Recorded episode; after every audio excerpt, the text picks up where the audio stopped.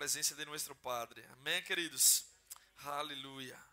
Deus é bueno. Glória a Deus. Então, como havíamos anunciado desde um par de domingos, já venimos com uma série muito buena, uh, que são classes demonstrativas de rema em nossos domingos.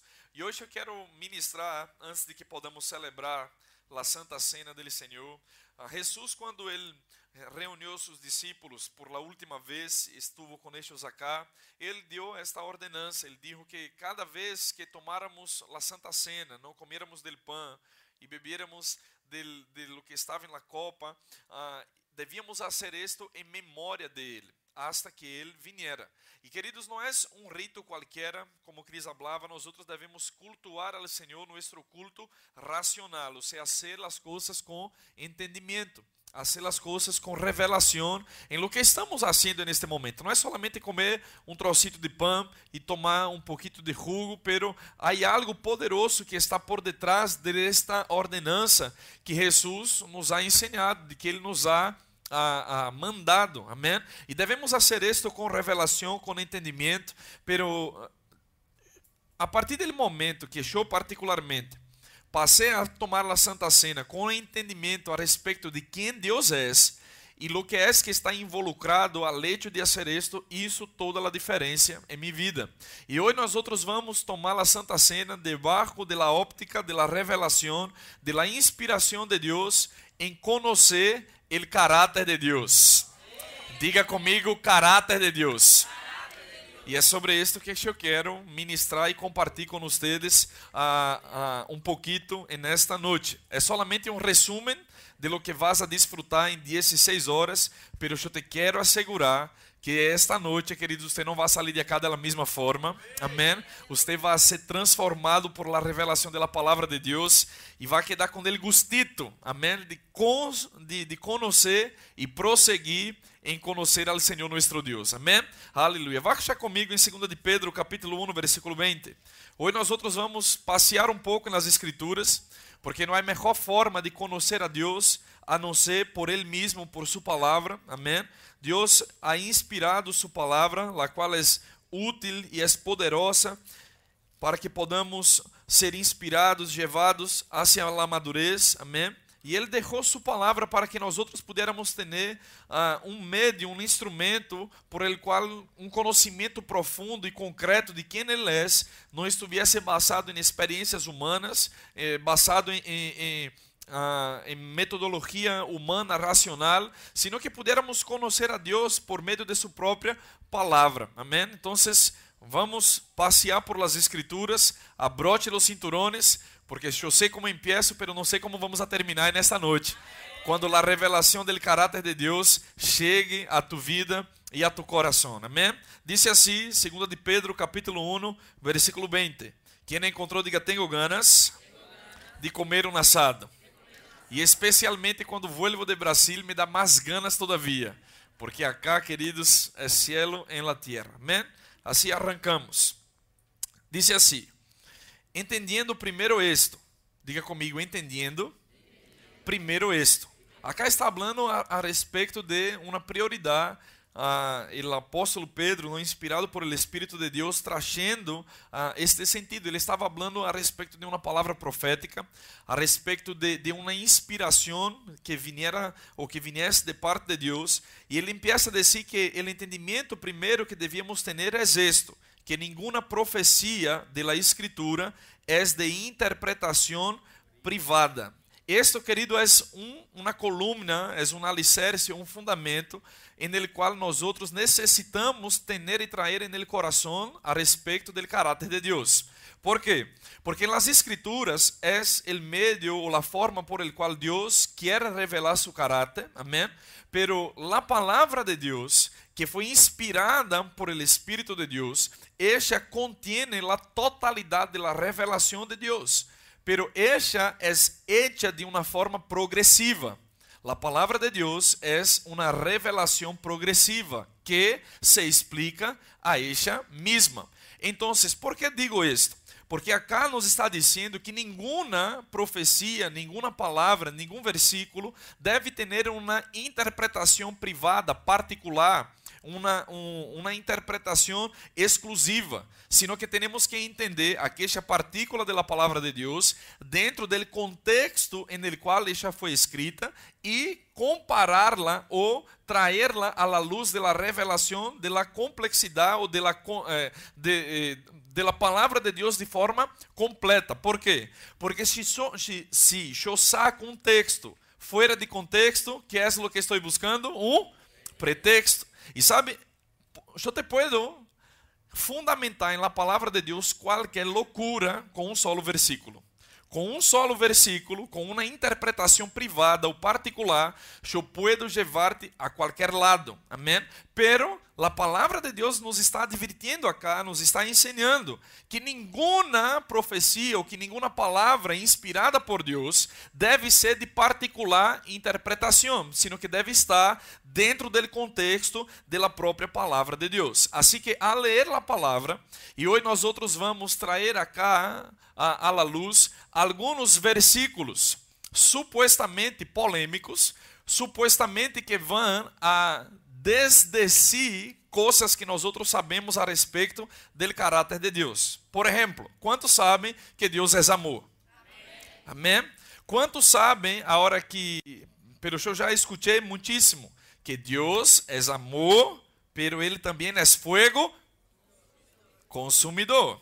E pessoas usam estas expressões sacadas de contexto para justificar alguns tipos de experiência. Pero, queridos, a palavra de Deus, esta é completamente inspirada. Toda a escritura foi inspirada por Deus. E ao ler ou ao encontrar-se com algum versículo bíblico que supostamente vá desde si algo que Deus já disse a respeito de seu caráter, por exemplo, que Deus é amor, que Deus é bueno. Quantos sabem que Deus é bueno?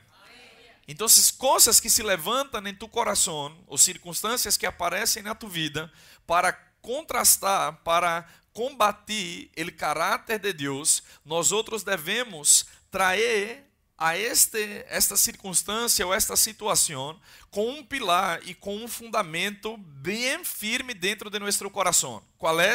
Que Deus não se contradiz.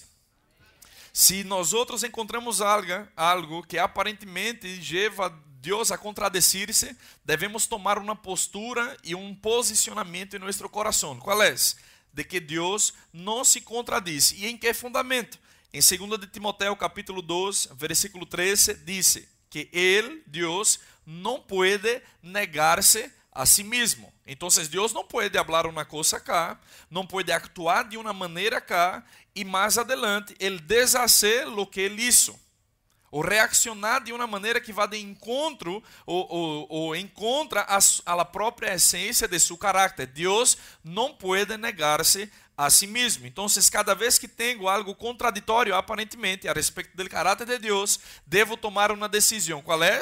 De que Deus não se contradiz. O que está passando é que, naquele momento, bajo a revelação que eu tenho, não tenho todavia o entendimento completo a respeito de lo que estou leyendo. Pero a palavra de Deus é uma revelação progressiva. E se eu busco o conhecimento do caráter de Deus, por supuesto que Deus vai revelar-se a si mesmo por sua palavra e nós outros vamos chegar a cabo e chegar ao final entendendo e deixando firme em nosso coração quais são os princípios elementares do caráter de Deus, de seu amor, de sua bondade, de sua santidade, de sua justiça, atributos morais, atributos específicos do caráter de Deus devem estar bem solidificados dentro de nosso coração. Sabe por quê? Porque no dia da adversidade, no dia mal, no dia que uma circunstância contrária golpeia nossa porta, se nós outros não estamos seguros a respeito do conhecimento do caráter de Deus, nós outros vamos não emplear a fé em um Deus que tem caráter para cumprir o que prometeu, pero a circunstância vai roubar nossa fé em crer em um Deus de caráter. É por isso que é tão importante hoje, como pueblo de Deus, como hijos e hijas de Deus, que conozcamos a este Deus que tem caráter. Mira, Deus tem caráter. Dice a palavra que ele não é homem para que mienta, ni hijo del hombre para que se arrepienta de lo que dijo. Eu não sei qual é sua experiência com pessoas, a experiência que tuviste com familiares, qual é a relação que tens com seu padre natural, pero eu te quero dizer que a palavra de Deus nos inspira a crer e saber que Deus não é como homem. Deus tem caráter, Deus está aferrado a sua palavra. A Bíblia diz que ele vela sobre sua palavra todo o tempo. Os olhos de Deus estão em atenção a que se pueda cumprir em nossas vidas lo que ele já dijo em sua palavra. ¿Por quê? Porque ele é um Deus de caráter. Ele é alguém altamente confiável. Ele não oscila, ele não cambia. Diz a palavra que toda boa dádiva e todo dom perfeito descende del alto, del Padre de las luzes, que hace quê? Em que não há mudança nem sombra de variação. Quão bueno é saber, queridos, que nosso Deus não sofre de bipolaridade. Um momento está bueno, nos ama, tiene um amor incondicional, derramou sua graça por nós outros, e ao outro dia, se nos mandamos lá macana, se hicimos alguma coisa que ele não lhe gostou tanto, então ele saca a vara ou saca a espada e nos dá na cabeça. Não, queridos, Deus não cambia, independente da circunstância. Deus é um Deus de caráter, Ele tem firmeza moral. E é por isso que podemos confiar em este. Alguém diga amém. Aleluia. Então, o objetivo de conhecer o caráter de Deus, e em Rema temos uma matéria com 16 horas de classe, em que te vai dar um gustito, para que puedas profundizar-se muito mais a respeito de quem Deus é e como Ele atua. Agora, por que é tão importante que nós outros tengamos conhecimento a respeito de Deus. Porque solo ter informação não basta. Em nenhuma relação basta ou é suficiente viver solamente com informações. Eu não posso dizer que conosco, por exemplo, a Messi. Eu tenho informações sobre Messi. Já lo he visto jogar por la tele e em vivo. Já lo vi fazer três goles acá em um, um, um amistoso, acá em la cancha de River. Por la fé eu vi porque não veia nada de tão grande que era la cancha. Vi que hizo o gol, pero não sabia, eu não posso dizer-te que conosco verdadeiramente a Messi. Sei de alguns gustos personais, coisas a respeito de sua vida, pero conhecimento é generado na intimidade. Amém? E sabe, queridos, ah, o conhecimento de Deus vai venir, vai ser revelado em nossas vidas, por quanto mais tempo passamos com Ele e por las formas ou herramientas por las quais Ele puso para que pusiéramos conhecê-lo. E uma das melhores maneiras de conhecer a Deus é por meio de Sua palavra. Ele deixou Sua palavra para que nós outros pudiéramos conhecer e afirmar nossas convicções, nossa fé em um Deus que tem caráter. E a melhor forma de conhecer a alguém é por meio de Sua palavra. Se tu marcas comigo uma cita e disse que vai encontrar-me às quatro da tarde e você chega às quatro e meia da tarde e isto me disse que tu não tienes palavra. Amém, queridos?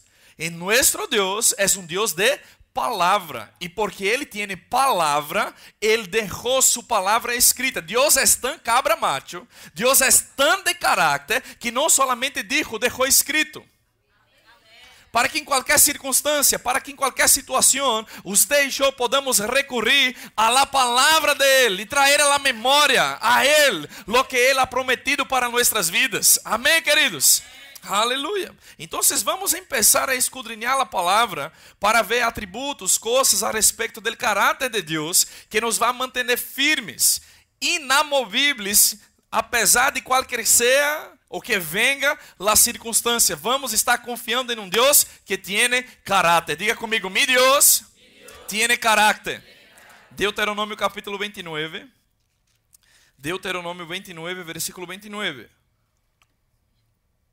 Dice assim: Las cosas secretas pertenecem a Jeová, nuestro Deus, pero las reveladas são para nós outros e para nossos hijos, para sempre para que cumplamos todas as palavras desta lei. Acá nós outros vamos ver e entendemos que há coisas sim que são secretas e estas coisas secretas pertencem ao Senhor. Coisas que eh, não foram reveladas a nós outros e estão en el atributo del conocimiento de Dios. Pero dice acá que las reveladas son para nosotros. Ahora es interesante como hay personas que ponen mucha atención a lo que no nos fue revelado, y esto se llama curiosidad. Hay mucha gente curioso e eles não ponem atenção a lo que verdadeiramente importa, as coisas que foram reveladas. Sabe, queridos, nosso ímpeto deve ser em conhecer lo que Deus deixou revelado para nós outros. Amém? Por quê? Porque se vamos em 1 Coríntios capítulo 13, versículo 12, diz assim: Agora vemos por espejo, oscuramente, pero entonces veremos cara a cara. Agora conosco em parte pero entonces conoceré como fui conocido. Entonces va a haber un momento donde todas, todas, todas, todas, todas y todas y todas tus preguntas e inquietudes serão respondidas. Vai chegar um momento quando não seremos mais ou não conheceremos como espejo oscuramente. Lo veremos face a face. Quando chegar a achar as coisas que ele na terra deixou encoberto, tu vas a ter a oportunidade de perguntar. Pero mientras tu estás en la tierra, diga comigo, estou en la tierra. Deus deixou coisas reveladas. E lo que Deus deixou revelado para mim e para ti, Ele quer que las conozcamos. Então, cambia o foco de atenção em coisas que não te foram reveladas, que pertenecem a Deus, para as que Ele já revelou por meio de Sua palavra. Te vou dizer todo o que é necessário para que vivamos uma vida de plenitude já foi revelado na palavra. Todo o que você necessita para ter um bom matrimônio não é um mistério, já foi revelado. Todo o que você necessita para ser um bom filho, um boa madre, um bom empresário, um bom estudante, um bom homem e mulher de Deus já foi revelado. Ponga atenção nestas coisas, meu irmão. E quando chega a achar, pastor, Adão tinha ou não tinha umbigo? A vezes nos deparamos com gente que vem com cada pergunta, com cada coisa que eu não tenho resposta. E sabe qual era a resposta que, que, que doi? Baixa Deuteronômio 29, 29. Las coisas ocultas pertenecem ao Senhor. Um dia Deus te lo vai revelar. Pero mi hermano, las que Deus já revelou a tu vida, já que foram descortinadas a seus olhos, las que estão na palavra, ela disse que pertence a nós outros e não somente a nós outros, a nossos filhos. Significa dizer que o conhecimento que chega a tu vida, tu tienes a responsabilidade de reproduzir em outros.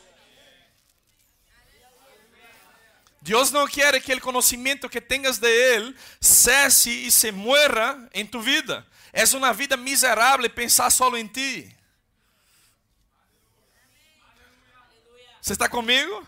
Vivi buscando o conhecimento de Deus para tu vida e para a vida de tus hijos e lo que Deus vai fazer em sua posteridade. Amém, queridos? Aleluia. A Bíblia habla a respeito de um homem e nós outros vamos encontrar sua vida e seu exemplo em Hechos capítulo 18, versículo 24 a 28, que disse que Apolos era um homem poderoso, eloquente nas escrituras, amém? Cheio de Deus, era alguém que nos, deixara, nos deixaria encantados, com tamanha sabedoria, destreza nas escrituras, um maestro por excelência. Pero disse que Priscila e Áquila lo escutaram hablar e quando lo escutaram hablar, se deram conta de que Apolos, que era um nome poderoso nas escrituras, era um nome muito eloquente, não tinha a totalidade da revelação. Solamente sabia e falava a respeito do bautismo de Juan. Pero Juan mesmo, quando vino acá, le perguntaram a ele: Tu eres o Messias? Ele disse: Não, não, eu não sou o Messias. Eu sou uma voz que clama en el desierto, preparar el camino del Señor. Después de mí viene alguien más fuerte, más poderoso que yo. No soy digno ni siquiera de desatar sus sandalias. Cuando Él venga, Él os bautizará con el Espíritu Santo y con fuego. Juan no tuvo el corazón de querer traer la gloria para Él, pero Él entendía cuál era su papel, Él entendía cuál era su chamado y tú vas a brillar y vas a ser pleno, no queriendo ocupar el lugar de otro, pero ocupando o lugar que Deus te ha chamado en el cuerpo. E Juan entendeu: não, não, não, isto que me está perguntando não é para mim. Eu não sou o Messias, eu não sou o prometido, pero eu sou uma voz que está preparando o caminho para que outro pueda brilhar. Mi hermano, a plenitude de tu vida não vas a encontrar querendo ser o que outro foi chamado para ser. Tu vas a encontrar plenitude em ser o que Deus te ha chamado para ser. E Juan entendia isto, pero Apolos havia quedado com a informação, o conhecimento solamente a respeito de Juan.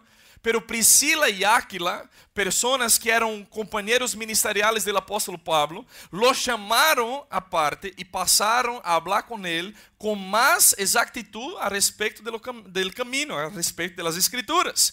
E sabe um nome tão eloquente, tão, não era qualquer pessoa, disse que ele era poderoso nas escrituras. Todavia, tinha lugar para crescer.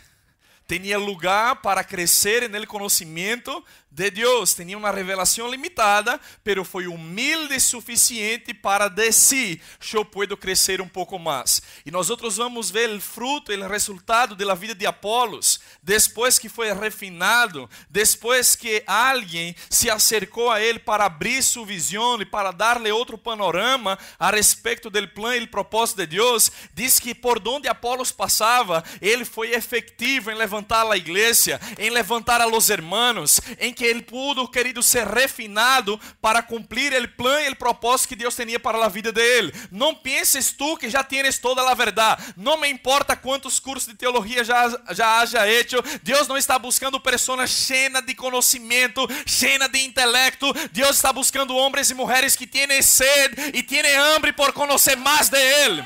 Oséias capítulo 6, versículo 3 diz: Conoscamos e paremos por aí. Não, conozcamos e prossigamos em conhecer ao Senhor nosso Deus. Deus é um fuente inagotável. Quando tu pensas que já exauriu, já agotou o conhecimento de Deus, Ele vai revelar outra faceta de quem Ele é.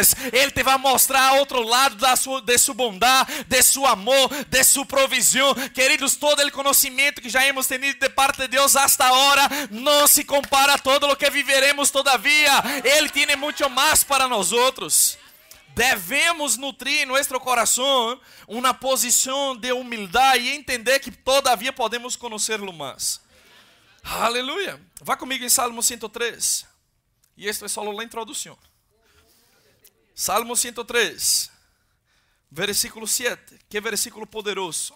Ele disse assim: Sus caminhos notificou a Moisés esta palavra caminhos, em hebreu, é derek, que significa forma, maneira de actuar, caráter, moral. Então, a Moisés, Deus notificou, Deus revelou os atributos de seu caráter moral, sua forma de actuar, sua maneira de ser. E a los hijos de Israel, solamente suas obras. Agora, não é interessante que o povo de Israel disfrutou de manifestações sobrenaturais. Dice a palavra que en el Egipto estes foram sacados com mano fuerte, el mar rojo se abriu, havia uma columna eh, de fuego que los protegia durante a noite, havia uma nube que los cobria durante o dia. Durante 40 anos, as roupas del pueblo de Deus não se deterioravam, as sandálias cresciam com o pé de los hebreus, coisas extraordinárias sucediam, água saía de la roca,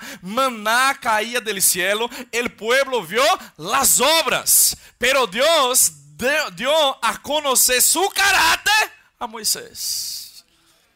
Sabe, queridos, devemos ter cuidado e saber em onde ponemos nossa prioridade.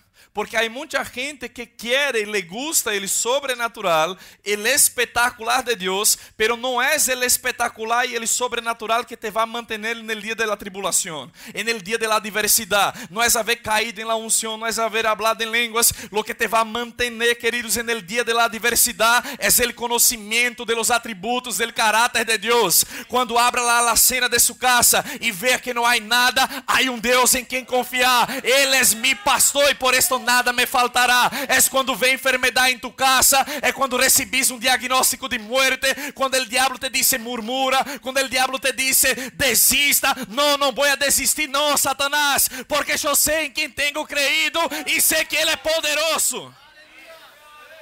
Quedar com as obras de Deus te vai levar, queridos, a fluctuar em sua fé. Pero quando nós outros, el pueblo, conhecemos o caráter de Deus, venga a tormenta, a tormenta que venga, venga a tempestade que venga, nós outros estamos parados firme na roca.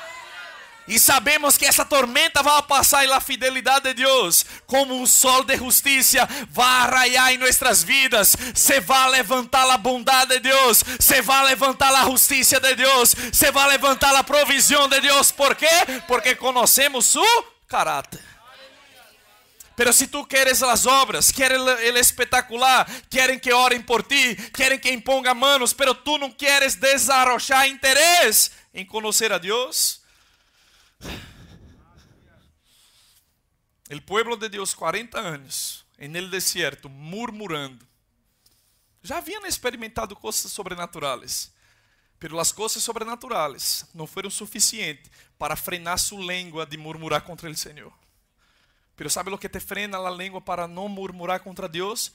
É conhecer seu caráter. É quando o diabo disse: Vas a continuar servindo a este Deus? Mira o que está passando, parece que todo retrocede, parece que todo se vuelve cada vez pior. Tu tapa os ouvidos para Satanás, levanta as manos e dá glória a ele.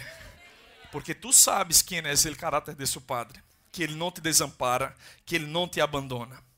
Al, al, al pueblo hebreu, Deus deu a conhecer suas obras, pero a Moisés su caráter. Agora eu quero começar a falar com vocês alguns versículos polêmicos. Aleluia. Não me tirem pedras. Espere até o final e vamos ver se verdadeiramente podemos ou não podemos confiar neste Deus que tem caráter. Amém? Hubo um rabino, você sabe que o Novo Testamento, no original, foi escrito del grego, não foi escrito del espanhol, não foi escrito del português, não foi escrito del grego, o original, e o Antigo Testamento del hebreu, e um pouco de arameu também. E havia um rabino muito importante, muito classificado, muito reconhecido, que se chamava Isaac Lester. E ele tradujo a Bíblia del hebreu para o inglês. E ele afirma em seus estudos que muitos de los verbos que entendemos como causativos ou seja, que hacen algo, que dizem que Deus hizo alguma coisa, em realidade eram verbos permissivos. Demonstravam que Deus permitiu que alguma coisa fuera hecha. E é verdade que Deus permite que algumas coisas fuesen hechas, pero sempre há uma razão por la qual Deus permite. Muitos destes versículos que vamos encontrar, polêmicos, em realidade não são causativos, não é uma ação deliberada da soberania de Deus querendo fazer algo, pero é algo a respeito do caráter de Deus, em el qual, por livre albedrío que ele deu ao homem, Deus muitas vezes tem que levantar a mão, sair de cena, para que o homem pueda ter a consequência de suas eleições. Deus hizo isso sempre, desde o princípio. Ele dijo a Adão: de todo el fruto del árbol de que está acá podrás comer, pero de este árbol, del fruto de este árbol no comerás, porque del día que dele comieres ciertamente morirás. Pero nosotros não vamos ver Deus nem sacar o árbol del huerto del Edén, ni tampoco ir impedir que el hombre lo comiera. Pero Deus, como acto de su bondad y de su carácter, de su amor, Él advierte al hombre y da al hombre el libre albedrío para que pueda obedecerlo ou não? Amém? Então, temos que entender que Deus ele sempre se relaciona com, com o homem por meio de alianças. E uma forma muito boa de conhecer e entender esta forma como Deus actuava está em Deuteronômio capítulo 28, versículo 1. Se está vivo e respirando, diga amém. Deuteronômio capítulo 28, versículo 1. Diz assim: Acontecerá que se oxeres atentamente a voz de Jeová tu Deus, para guardar e poner por obra todos os mandamentos que eu te prescrevo hoje, também Jeová tu Deus te exaltará sobre todas as nações. Então, vemos que Deus se relacionava com o homem por meio de alianças. Em Rema, vas a ter uma matéria que se chama pacto de sangue. E vas a ver que durante toda a história da humanidade, Deus se relacionava e estabelecia pactos alianças para revelar su caráter, su plan y su voluntad al hombre. Y acá, en la ley, en el pacto que Dios hizo por medio de Moisés, trayendo la ley, la ley decía que si el obedeciera los principios de la ley, entonces las bendiciones de la ley vendrían y alcanzarían. Pero había consecuencias también, versículo 15. Pero acontecerá se não oxeres a voz de Jeová tu Deus, para poder para procurar cumprir todos os mandamentos e os estatutos que eu te intimo hoje, que vendrão sobre ti todas estas maldições e te alcançarão. Se vas a ler a continuidade de Deuteronômio capítulo 28, versículo 15 até o final, vas a encontrar três categorias de maldições da lei: enfermidades, pobreza e morte espiritual. Las consecuencias de la maldición de la ley resumía en estas tres características. Diga conmigo, enfermedad, pobreza y muerte espiritual. Amén. Entonces había consecuencias. Entonces el hombre al romper la alianza, la aliança para que podamos entender é como um contrato. Quando você vai alquilar uma casa, quando você vai fazer algum empreendimento, você firma um contrato que se pacta entre duas partes. E havia en este contrato causado por la ley que si cumpliéramos los mandamientos las bendiciones vendríamos. Pero si el pacto fuera rompido, entonces consecuencias o maldiciones de la ley vendría también para la vida de esta persona. Ahora, era Dios quien estava trazendo e generando maldições cada vez que o homem rompia o pacto? Não, Deus estava anunciando dizendo ao homem: Mira, há consequências para seus actos. Cada vez que descumpla um mandamento da lei, uma maldição vai venir para tu vida. Amém? Pero, entendendo isto, vamos a Éxodo capítulo 15. Um pouquinho aí atrás. Éxodo capítulo 15. E a coisa se vai poner buena. Éxodo 15, 26. Diz assim: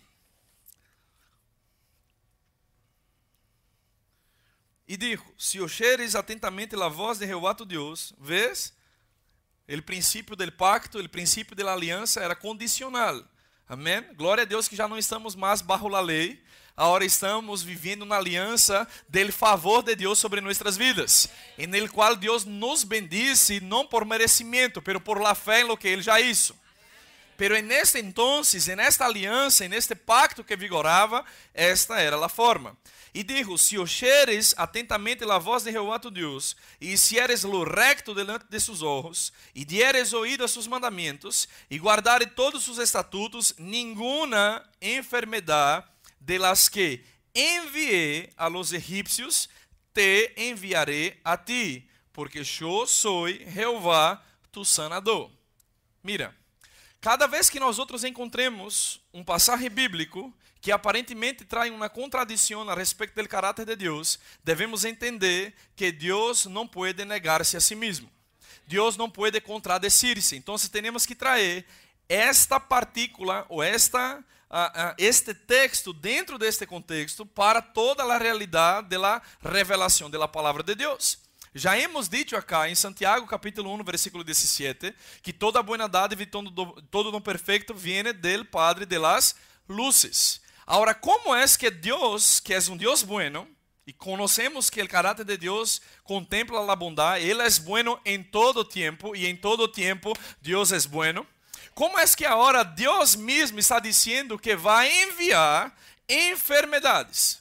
E ele termina dizendo que eu sou ele Senhor, tu sanador. Espera, ele é ele que envia a enfermidade ou é ele que sana? Decida, meu irmão, em que tu vas a crer. Tu vas a creer que Ele te envia a enfermidade ou tu vas a creer que Ele é aquele que te sana? Eu te vou dizer, Jesus certa vez ele foi é, é, impelido por los fariseus em que diziam que ele echava fora demônios por la fuerza de Belzebú, el machoral de los demônios. E Jesus então estabelece um princípio que é clave. Ele disse o seguinte: Como puedo yo echar fuera demonios por la fuerza de Belzebú? Ustedes não sabem que um reino dividido contra si mesmo não persistirá? Jesús estaba diciendo, yo no estoy haciendo estas obras que hago por medio de la fuerza de Satanás. Satanás, él tiene carácter. ¿Cuál es el carácter de Satanás? Juan capítulo 10, versículo 10. El ladrón viene para robar, matar y destruir. Pero Jesús dijo, yo vine para que tengáis, para que tengáis y vida em abundância. Nunca em la vida e ministério de Jesus tu vas a ver Jesus generando muerte, generando pobreza, generando da tragédia, enfermedade. Não, dice que Ele é a revelação exacta del Padre. Ele dijo: quem vê a mim vê al Si Jesús, que es la expresión exacta del Padre, y el Padre es aquel que pone enfermedad, mostrame Jesús poniendo a alguien enfermo, mostrame Jesús matando a alguien, mostrame Jesús causando daño. Jesús, él nunca causó daño, pero cuando la muerte llegaba para él, experimentaba resurrección. Cuando la falta, la pobreza venía, él daba multiplicación. ¿Por qué? Porque el carácter de nuestro Padre es bueno. Aleluia. Agora, espera um cachito mais. Vayamos em Oséias capítulo 5, versículo 3. Oséias capítulo 5, versículo 3. Vamos começar a entender um pouco de onde vem essa tradição dentro do meio cristiano, de pessoas que verdadeiramente creem que Deus é um Deus que enferma, que Deus é um Deus que mata, que Deus é um Deus que hiere. Há uma explicação para isso, porque pessoas pensam assim. Vá comigo em Oséias Oséias. Imagine o que nós outros não vamos desfrutar em 16 horas de classe. Acaso tenho que correr contra o reloj? Pero em 16 horas de classe, queridos, te vai se enamorar cada vez mais por el caráter de Deus. Amém? Oséias capítulo 5, versículo 13 e 4. Preste atenção nisto, porque aqui, queridos, nós outros vamos matar muitas vacas sagradas. Vamos romper alguns biscoitos. Amém? Aleluia. Disse assim, ó, Deus hablando. Yo conosco a Efraim, e Israel não me és desconhecido, porque agora, ó Efraim, te has prostituído e se ha contaminado Israel. Não pensam em convertir-se a seu Deus, porque espírito de fornicação está em meio de ellos e não conhecem a Jeová. Amém? Diga comigo forte. Fuerte, não? Pero era o estado espiritual que estava Efraim e Israel. Esta era a condição espiritual de ellos. E disse acá categoricamente que eles não conheciam a Jeová. E versículo 5 diz: La soberbia de Israel le desmentirá em sua cara. Israel e Efraim tropeçarão em seu pecado e Judá tropeçará também com ellos. Então, vemos acá que Deus anuncia, Deus avisa lo que iba a suceder com ellos a causa de la condição perpétua de seu coração em prevaricar contra o Senhor, em prostituir-se, em estar em uma vida de pecado. Estas são lá o diagnóstico que Deus faz. Versículo 6. Com suas ovelhas e com suas vacas andarão buscando a Jeová e não lhe acharão, porque Jeová se apartou de eixos. Por que Jeová se apartou de eixos? Acá está claro. Porque este pueblo se prostituía e decidiu em seu coração, por meio de um espírito de fornicação, não conhecer a Deus.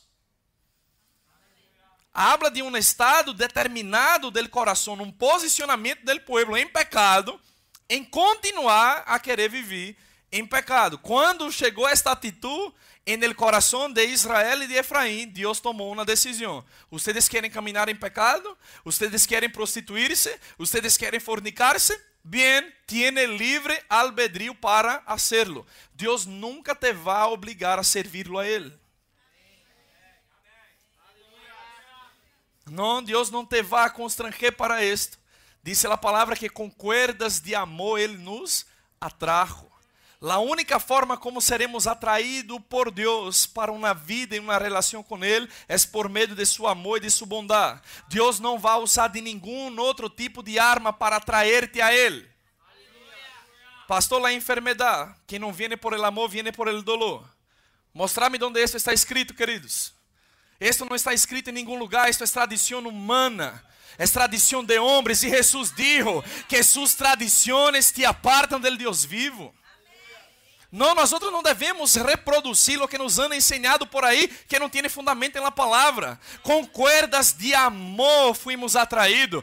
Queridos, o que te conduz ao arrependimento não é a severidade de Deus, pero é a bondade de Deus. Quando contemplamos um Deus bueno, um Deus amoroso, um Deus de graça que já deu todo por nós outros, não há forma de não arrepentir-se delante da presença de Ele, de não constranger-se delante de um Deus que não nos juzga, pero que providencia Ele escape que nos dá, queridos, uma resposta. Aleluia. Então, esta era a condição do pueblo. Agora, versículo 11, vamos continuar lendo. Efraim es vejado, quebrantado em juízo, porque quiso andar em pós de vanidades. Vea a condição do coração do pueblo. Eu, pues, seré como la policha a Efraim e como carcona a casa de Judá. Agora, versículo 15 andaré, Efraim hablando, não? Andaré e volveré a mi lugar, hasta que, perdão, Deus hablando, andaré e volveré a mi lugar, hasta que reconozcan su pecado e busquem mi rostro, em sua angústia me buscarão. Nunca é de la voluntad de Deus, queridos, que nós outros solamente recurramos a Ele na angústia. Pero em angústia, aún assim podemos encontrar a Deus. Pero é increíble, e mira, eu estou el pastorado há alguns anos, é increíble o que vamos encontrar de lo que a gente é capaz de decir quando está em angústia. Quando a coisa aprieta, mi hermano, a gente tiene pouca memória.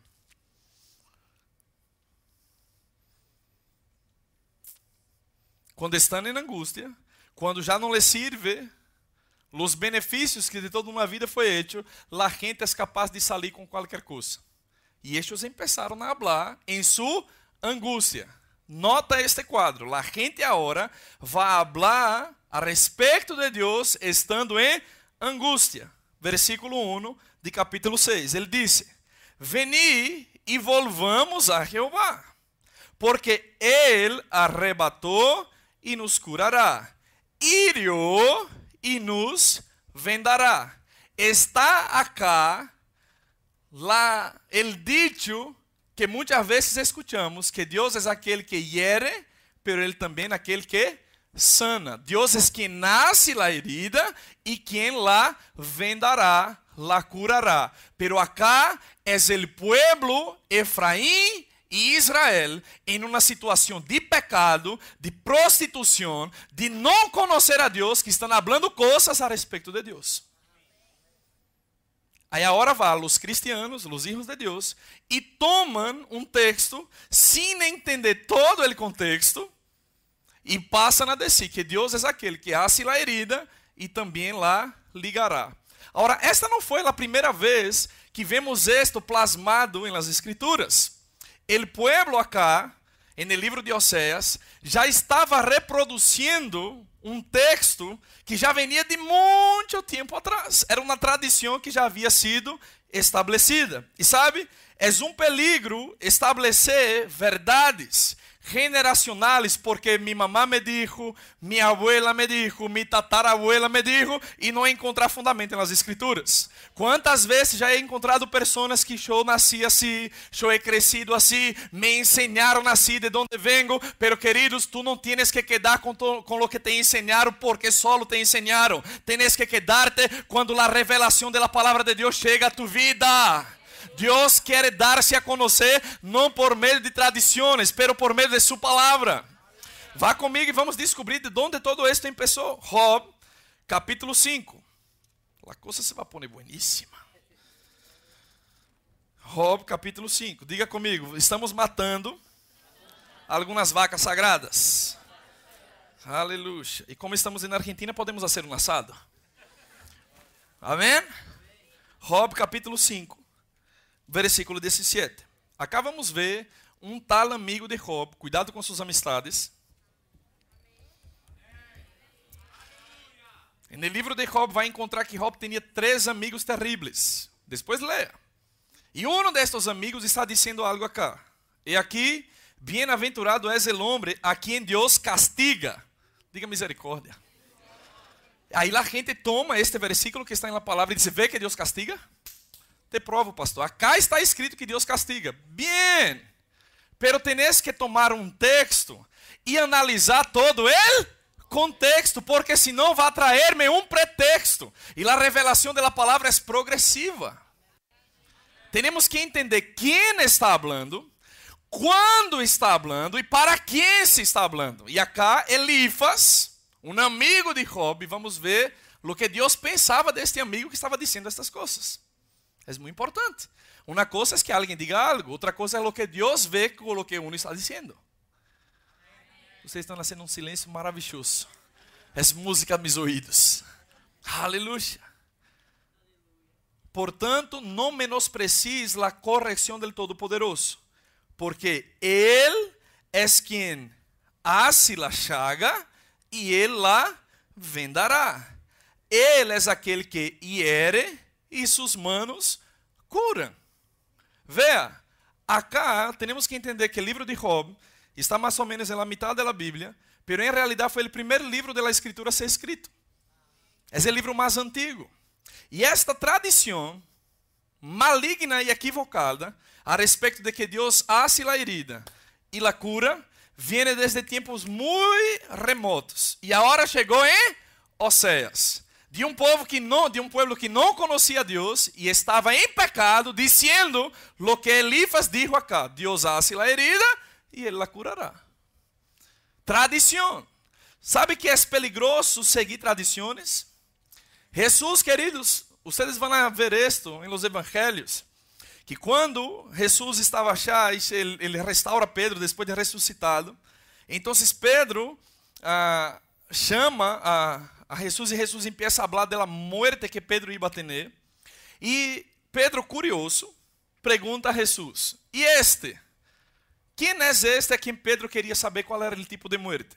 Era o discípulo amado, que na noite que Jesus foi traicionado, recostou a cabeça em seu ombro e Pedro disse: Pergunta a ele quem é que te vai traicionar.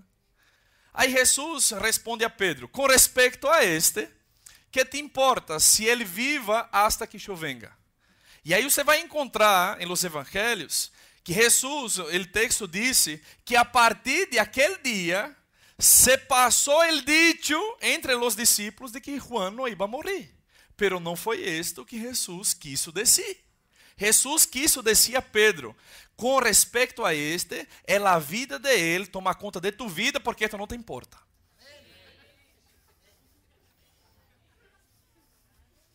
Foi isto que Jesus dijo. Pero os discípulos tomaram isto e começaram a publicitar Juan não vai morrer. Jesus nunca dijo esto. Pero el pueblo, ah, mi hermano, cachou en la boca del pueblo misericórdia. Empezaram a publicitar esto e nunca estuvo dentro del plano de Deus. Pero, vá comigo em Job, aí, capítulo 4, e vamos ver de onde vino a inspiração para que Elifas hablara. Deus hace la herida e ele la curará. De algum lado vino. Será que foi uma revelação do cielo? Será que foi o próprio Deus que apareceu por meio de um ángel, uma visão, lo arrebatou ao terceiro cielo e lhe dijo esto? Vamos ver quem deu esta inspiração para que Elifas hablara esto. Job capítulo 4, versículo 12. Estão comigo aí?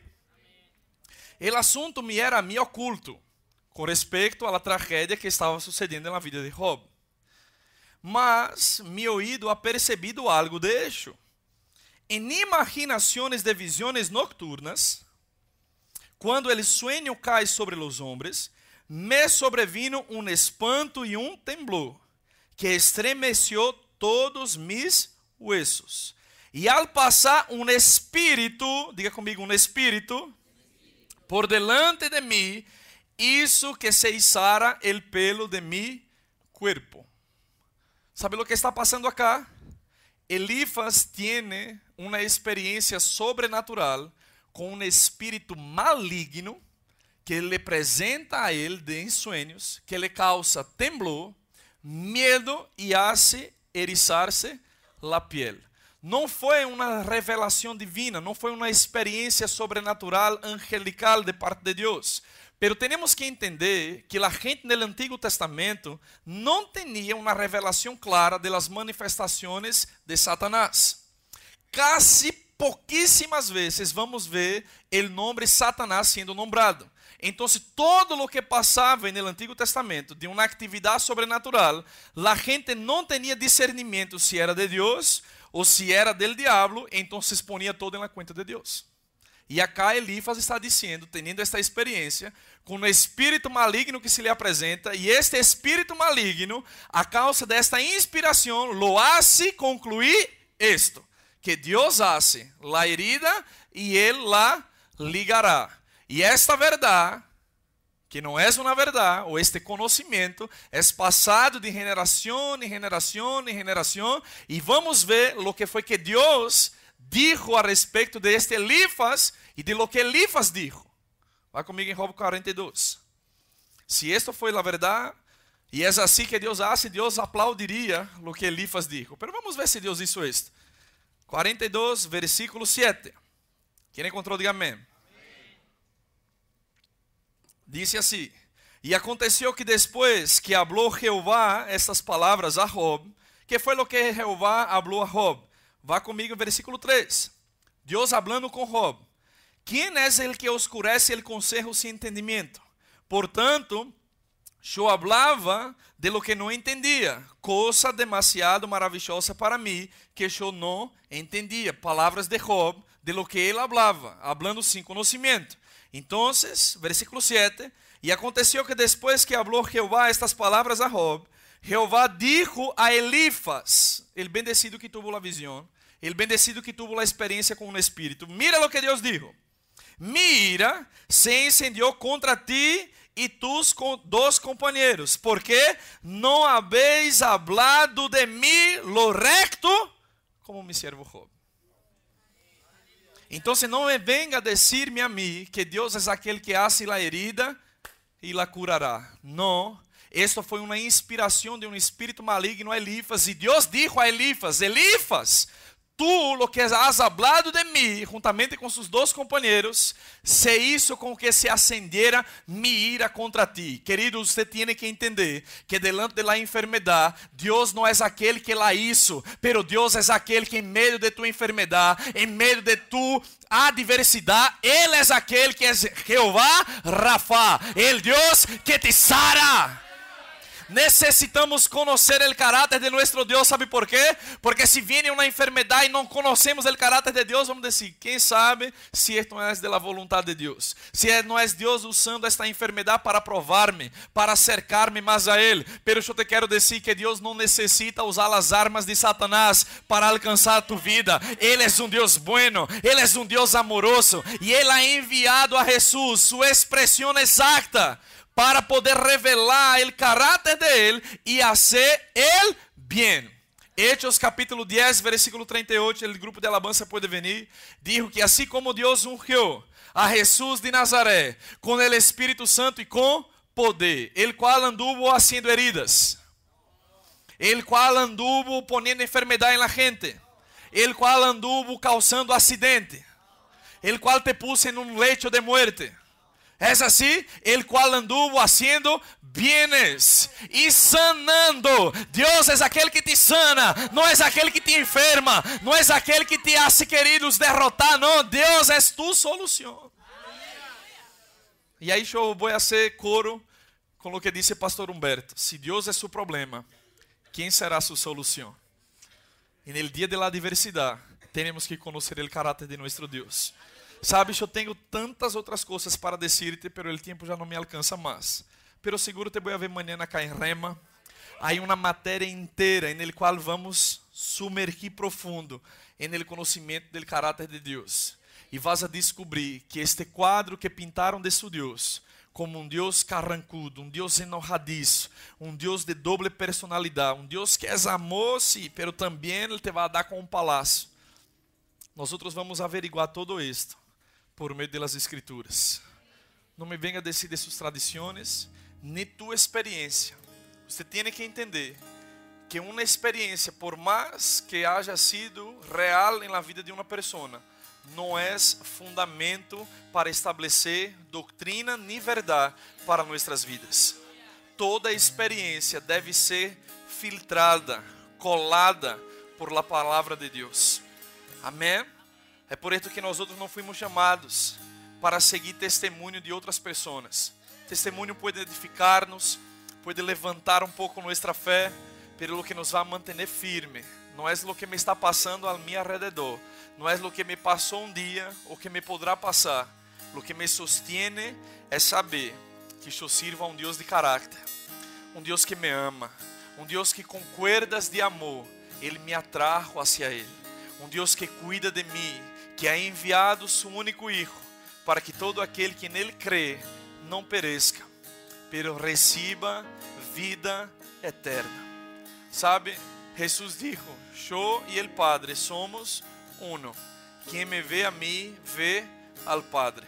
E nunca, e eu te desafio, nunca vas a encontrar Jesus generando enfermidade, causando mal por onde passou. Não. Jesus, ele sempre por onde passava, ele revelava o caráter de Deus, de um Deus amoroso, de um Deus perdonador, de um Deus que dava segundas oportunidades. Quando todos desciam, devemos apedreá-la. Se tu não tens pecado, se é tu aquele que vas a tirar a primeira pedra. Se ele for um Deus carrancudo, um Deus enojadiço, ele se aferraria a nossos errores para descalificar-nos. Pero sabe por que Jesus nunca nos descalifica por nossos errores? Porque Ele sabe o que Ele mesmo puso dentro de nós outros. Ele puso um potencial, Ele puso dentro de nós outros um propósito. E é por isso que Ele te está acorralando, rinconeando, não para matar-te, não para perjudicar-te, mas para cada vez mais revelar-te a ti quanto Ele te ama e nunca desiste de ti. Eu quero pedir que, por favor, todos os olhos cerrados neste lugar, que pudiera baixar sua cabeça, não movimentar-se neste momento, porque chegou um momento muito importante nesta reunião, de que nós outros podamos responder a este Deus de caráter, a este Deus tão amoroso, que não se importou com nossos errores nem com nossas faixas, pero em la cruz del Calvário ele assumiu o lugar que era nosso. Ele assumiu o lugar de culpa, de pobreza, de enfermidade, para que nós outros, por crer nele, pudiéramos receber vida eterna e salvação. Quem sabe tu has chegado acá neste lugar nesta noite e não tienes convicção em tu coração a respeito de sua eternidade e lugar para onde vas a estar por todo ele sempre. Pero te quero dizer uma coisa que Deus ele te ama de uma forma tão genuína e incondicional que ele foi capaz de entregar o que ele tinha de mais precioso, seu único filho para que todo aquele que nele crê não pereça, pero receba vida eterna. Se estás acá e não queres mais passar um dia sequer de sua vida da mesma forma como estás, pero quer um novo começo, quer entregar seu coração a este Deus de amor, a este Deus tão bondadoso, com todos os olhos cerrados, simplesmente levante uma de suas mãos. E esta mão levantada vai estar dizendo: Eu quero entregar minha vida e meu coração ao Senhor Jesus. Eu quero conhecer mais deste Deus que tem caráter de amar-me independente de meus erros, que já me amou de uma forma tão incondicional que ele foi capaz de subir-se numa cruz para dar-me vida eterna e vida em abundância. Onde estás tu agora? Eu quero orar por ti. Levanta esse mano. Com esta mão levantada, vai estar dizendo: Eu reconheço Jesus Cristo. Quero que Ele seja Senhor e Salvador de minha vida. Há alguém acá nesta noite que deseja tomar esta decisão e tomar este passo que é a melhor eleição da história de sua vida. Eu não te estou invitando para uma igreja nem para um cambio de religião, mas eu te quero perguntar: se hoje for seu último dia, tu sabes para onde vas estar em toda a tua eternidade? Se sua resposta é como a minha foi um dia, ojalá que me baixe ao cielo pero eu não tinha segurança, não tinha confiança, tinha medo da morte. Hoje é seu dia, hoje é sua oportunidade de decidir a Jesus. Há alguém acá?